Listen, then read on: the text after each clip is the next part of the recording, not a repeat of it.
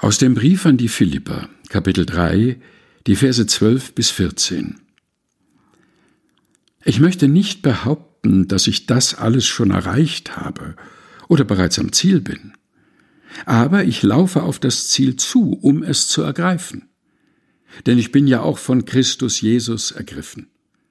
Brüder und Schwestern, ich bilde mir wirklich nicht ein, dass ich es schon geschafft habe, aber ich tue eines. Ich vergesse, was hinter mir liegt. Und ich strecke mich nach dem aus, was vor mir liegt.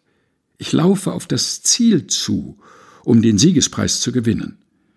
Die Teilhabe an der himmlischen Welt, zu der Gott uns durch Christus Jesus berufen hat. Philippa 3, Vers 12 bis 14 in der Übersetzung der Basisbibel der Deutschen Bibelgesellschaft. Gelesen von Helga Heinold.